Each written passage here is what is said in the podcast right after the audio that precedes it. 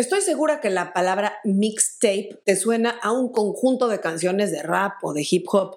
Y sí, aunque tradicionalmente el mixtape era manejado por artistas de esos géneros, en años recientes y con la predominancia de la música en formato de streaming, las diferencias del mixtape con el álbum o incluso con el EP se han suavizado. En este programa te voy a contar cuáles son las diferencias y si el mixtape es algo que puedes considerar en tu estrategia de lanzamientos de música.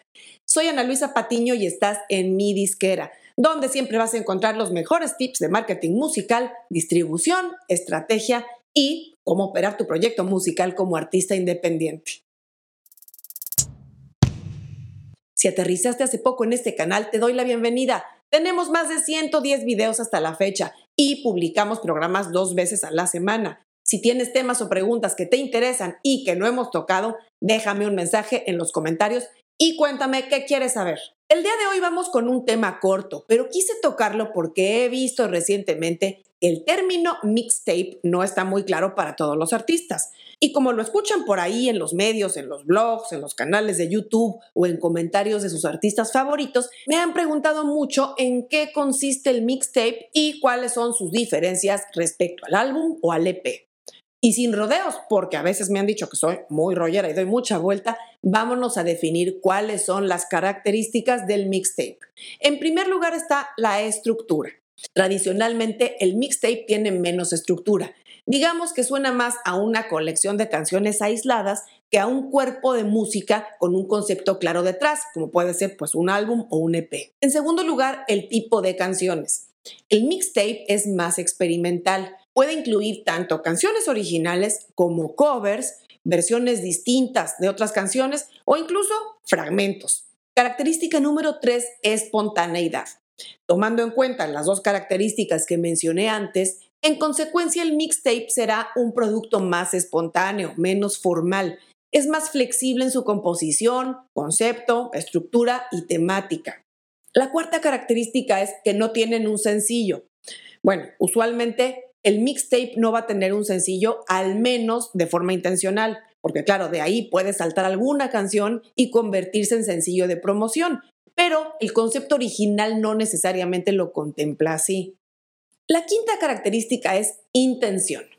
El mixtape tiene una intención muy distinta al álbum y al EP, ya que usualmente un artista saca un mixtape para hacer ruido, para comenzar a generar cierta difusión, proyección o incluso para empezar a develar algún concepto o línea de trabajo que tiene para el futuro. Característica número 6, participantes. Es muy usual que un mixtape traiga canciones de varios artistas, colaboraciones, samplers, etc., aunque no es una característica esencial. También hay muchos mixtapes de un solo artista. Característica número 7, formalidad a nivel legal. Normalmente un mixtape no va a estar sujeto a un contrato. Los artistas que participan en un mixtape que lanza otro artista lo hacen por amistad, en plan de regresar un favor o simplemente por el placer de colaborar, pero suelen ser participaciones informales sin contratos detrás. Característica número 8, que son gratuitos. El mixtape es gratuito en su esencia. Lo más usual era que se distribuyeran como descarga gratuita, de un modo súper informal. Y claro, en esta época de predominio del streaming vas a encontrar muchísimos mixtapes en las plataformas comerciales y legales, como Spotify, Apple Music, Deezer, Tidal, Amazon y demás. Pero tampoco esperes ver un mixtape en vinil o en formato físico de venta.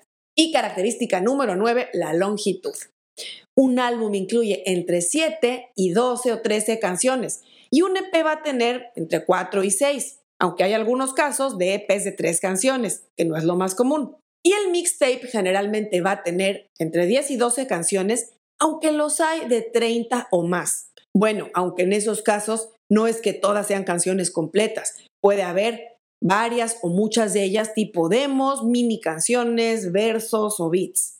Y ahora vamos a la pregunta obligada. ¿Me conviene hacer un mixtape? Y la respuesta es que todo depende, porque va a depender de varios factores. Comenzando con el factor del contrato. Si tienes un contrato discográfico y este tiene una estructura más tradicional, tienes que verificar si un mixtape te va a contar como un álbum para efectos contractuales o no. Punto número dos, el género. Si tu música cae en géneros como el hip hop, rap, trap u otros géneros urbanos y electrónicos, sería lógico que un día quieras hacer un mixtape. Pero actualmente no debemos limitarnos y podemos darnos el lujo de experimentar. Así es que si eres un artista de otros géneros como pop, rock, tropical o hasta ranchero, no te limites. Si es algo que a nivel concepto y estrategia se te antoja probar, no hay por qué no hacerlo.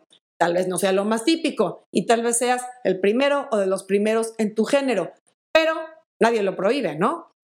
Esto nos lleva al siguiente factor, que es la estrategia. Independientemente de qué género musical hagas, tu estrategia será la que determine si te conviene o no hacer un mixtape. Por ejemplo, si estás trabajando en un determinado concepto bajo el cual van a caer las canciones que estás preparando y lo visualizas como una producción más en forma, no vale la pena tal vez que saques ahora un mixtape, porque su esencia informal de colección de canciones tiene un aire más experimental y no proyectará lo que tú buscas. Salvo que quieras lanzar en forma de un mixtape un conjunto menos estructurado de canciones que ya tengas, junto con otras nuevas tal vez sueltas, para ponerte en el mapa mientras trabajas en algo que ya traes entre manos, puede hacer sentido. Así no desapareces por periodos tan prolongados. El cuarto factor evaluar es la experimentación.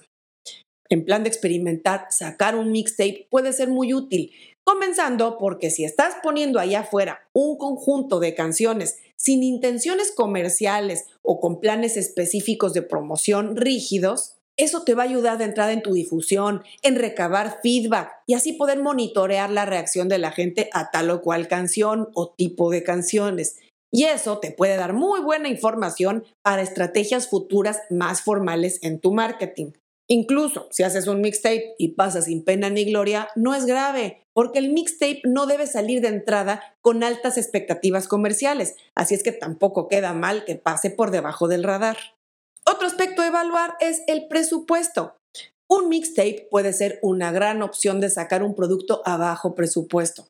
Contrario a un álbum que requiere mucha más producción, planificación y claro, un presupuesto mayor, el mixtape se arma mucho más fácil. Así es que aunque la línea entre mixtape y álbum puede estar más borrosa que nunca en esta época, mi impresión es que muchos artistas, especialmente en los géneros urbanos y electrónicos, van a comenzar a llamar mixtape a proyectos que técnicamente también podrían salir como álbumes, que por razones de estrategia y branding, queda cool llamarles mixtape. ¿Tú qué crees? Regálame tu comentario en las notas y nos vemos muy pronto.